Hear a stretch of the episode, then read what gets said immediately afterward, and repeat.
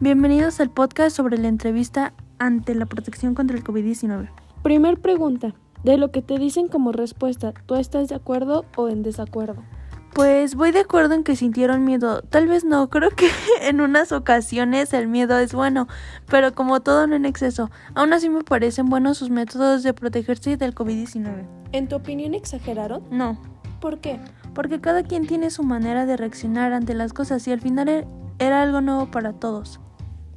¿Crees que están en lo correcto y por qué? Sí, pero depende la manera en que se relacionaron con los demás y sí en sus formas de protegerse. ¿Se quedaron cortos? Mm, No. ¿Por qué? Porque si no te cuidabas bien, podrías contagiarte. Entonces sus maneras de cuidarse estuvieron bien, aunque pudieron ser mejores. ¿Tú qué propones? ¿Para qué? Para mejorar la precaución ante el COVID-19 y así sentirse más tranquilo. Creo que se debieron implementar tapetes sanitizadores en todos lados, como el uso de cubrebocas. No que en unos lugares solo tenían el letrero, pero aún así permitían el acceso, ¿sabes?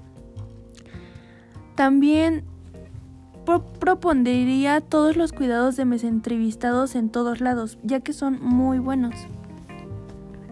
Ok, muchas gracias. Bien.